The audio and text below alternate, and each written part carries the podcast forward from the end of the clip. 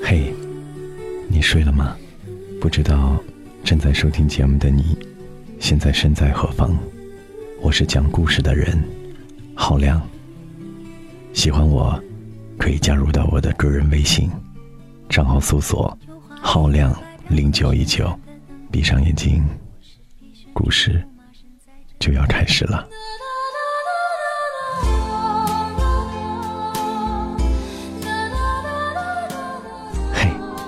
你睡了吗？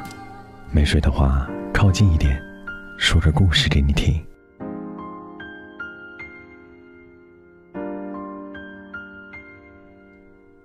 其实我已经不再爱你了，在我们结婚两年以后，你也早就不再爱我了，在我们结婚两年以后，你明白，我了解，我们都没有说出来。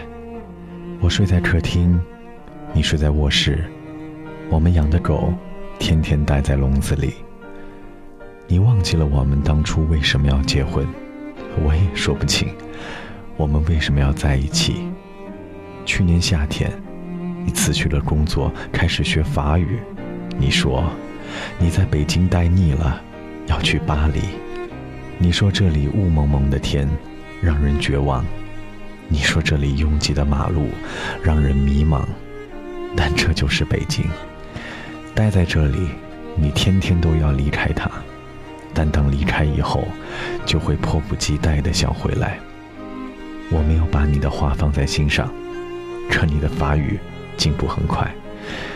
秋天的时候，你已经会唱《我的名字叫依莲》。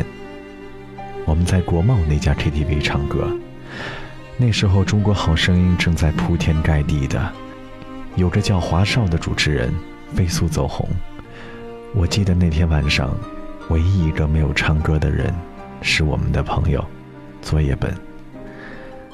你唱了好几首，我都不记得歌词。我们彼此觉得分开可能只是说说玩玩而已。那天晚上风很大，北京城好像在嚎啕大哭，但无人伤心。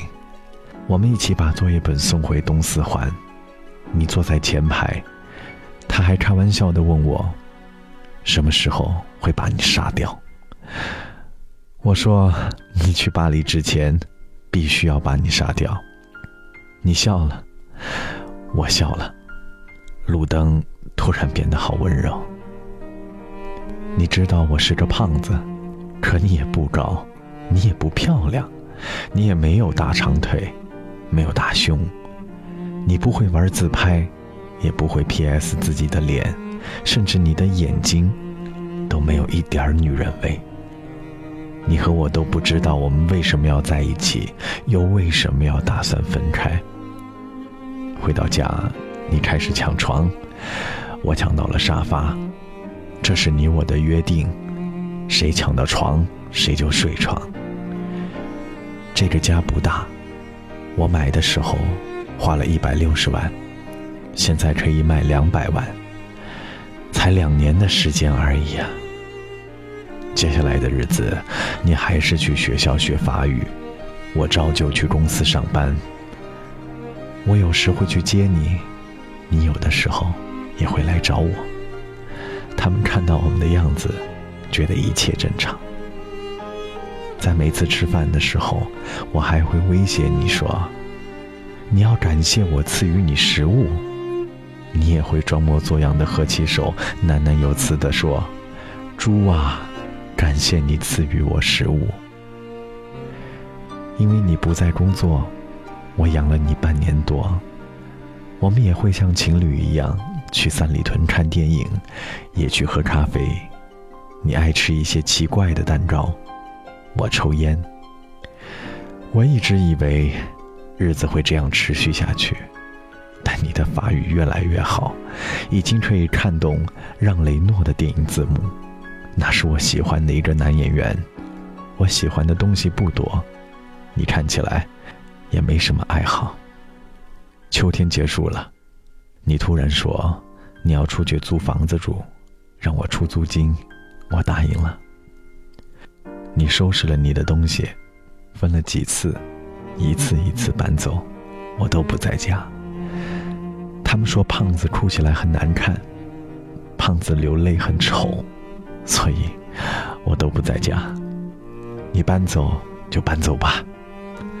很快，北京下了第一场雪。你的新家我从来没有去过，我只是到你家楼下给你送过两本书。我们的联系越来越少，我们对彼此宣告分手，好像我们都得到了解放。得到了自由。这时候，我感觉到北京真的很大，很空旷。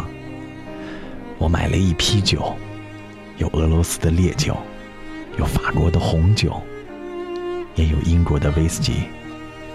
我常常把它们堆在一起，喝来喝去都喝不醉。有时候我一觉醒来，会依稀看到你踩着行李箱在衣柜前找来找去。你有了男朋友，我也开始用各种软件，微信、陌陌，甚至我注册了一些婚恋交友网站。我开始打扮自己，我穿起靴子、风衣、围巾，我买了这种大牌的腰带，H 字母的、G 字母的、Z 字母的都有。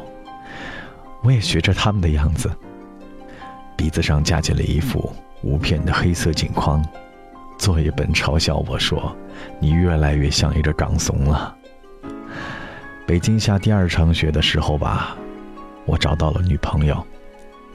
皮肤白净，大长腿，脾气泼辣，有翘臀，他甩开你十条街。从这以后，我们彼此不再有联系，我懒得理你。我从朋友那儿得知。你的法语考试通过了，你的法国大学也寄来了通知书，你的签证也过了。我从来都不相信这些是真的，直到你回家取走了最后一件行李。那天刮着大风，作业本这个二逼终于突破了他的人生，出国并且从国外安全回来。他洋洋自得地跟我说着各种奇闻异事。我一句都没有听进去。我跟他说：“你要去巴黎了，来见最后一面吧。”我们三个人一起去三里屯吃饭，一家川菜馆，辣得我难受。你吃的很开心，我吃了三口，再也吃不下去了。我看着你们两个人吃的杯盘狼藉，一个劲儿的抽烟，假装我很忙，不停的看手机。三里屯广场上，大约有上千人走来走去。我跟你也经常来到这里走来走去。我们一起逛过的影碟店已经关门了。我们吃过很多次的麻辣烫，如今也是冷冷清清。我们去过无数次的苹果店，却照样人满为患。你说，你给我买个硬盘吧，我要用来拷电影。我去给你买了最贵的，一千五百块。你说，把你的录音机给我吧，我给了你。你说，把你的相机给我吧，我给了你。你说，把你的墨镜给我吧，我给了你。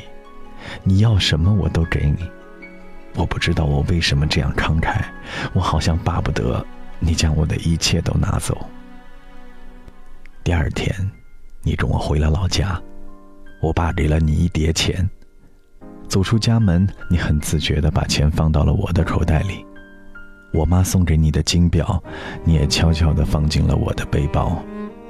我说离婚手续怎么办？你说把协议寄到巴黎，签字寄回来。我知道，你和我都接受不了民政局的那种刺激。终于。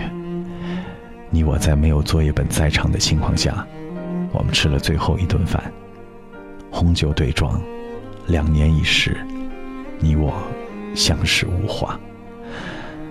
你感谢我这两年对你还不错，我假装祝你一路顺风，说过去的都过去了，愿你有新的开始。我到此时才明白，原来电影里的那些感人的离别镜头都是假的，什么抱头痛哭、诉说衷肠，在现实中都是不存在的。我认为我不会觉得难过，直到吃完这顿饭，我突然发现，你我都没有动筷子。我只是不停地问你：房子租好了没有？学校安排好了没有？药带好了没有？手机、相机、录音机电充满了没有？机票、护照放好了没有？我问的都是这些话。你说我唧唧歪歪、絮絮叨叨，不像前任老公，倒像前任老爸。你看，我从来没有说过一句挽留你的话，我们竟然也没有挽留过彼此，照样是我买单。我在心里说：“这是我最后一次为你买单了，这也是你跟我吃的最后一顿饭了。”第二天我没有去机场送你，我知道送你去的那个人不应该是我，我还是去了机场。我躲在 T 三的一个角落，我想再多看你一眼。你长得不漂亮，你没有大长腿。你没有大胸，你皮肤不白，你个子不高，可我就是想再看你一眼。无数的人在机场分别，有的人拥抱，有的人挥手，有的人只是用眼神对撞一下。我没有看见你，没有伤心。机场离咱家只有短短三十分钟的车程。我就突然感觉没法开回去了。我在车里坐了好久，天上的飞机不停地飞走，也有飞机不断的降落。我忽然有一种我在这里等你回来的感觉。你的航班已经飞走了，机场从没有几个人，到人越来越多，再到人越来越少。太阳从东边走到南边，又到西边，我最终还是回了家。我坐在沙发上，这时我发现，咱们只有六十平米的家，是那么的大，那么的空旷。那两只狗安静地待在笼子里，好像也不饿的样子。我的女朋友今晚没来，你的男朋友。也没有陪你去巴黎。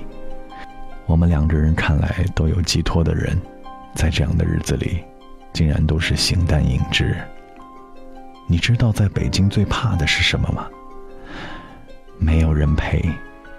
所以鬼街总是有那么多的人在吃饭，所以这个城市连空气都在拼命的变得拥挤。一周以后，作一本问我，伤感期过了没有？我说还没。他说他一直不相信你去了巴黎，我也不信。但的确，你去了巴黎，我留在北京，我们不再有联系，就像一场梦。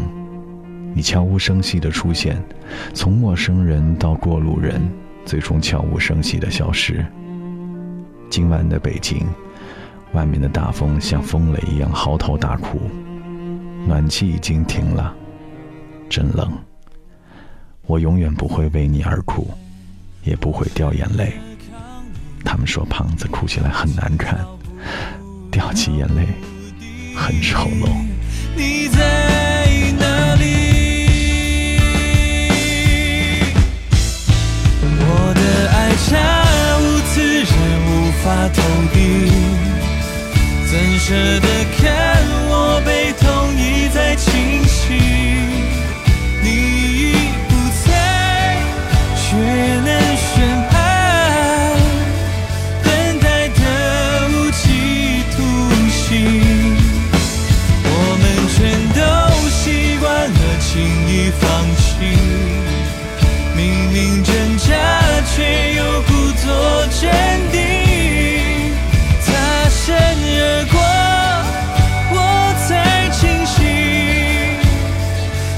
于是会让人痛到上瘾。我的爱差无自然无法投递怎舍得看我被痛一再侵袭你已不在却能寻会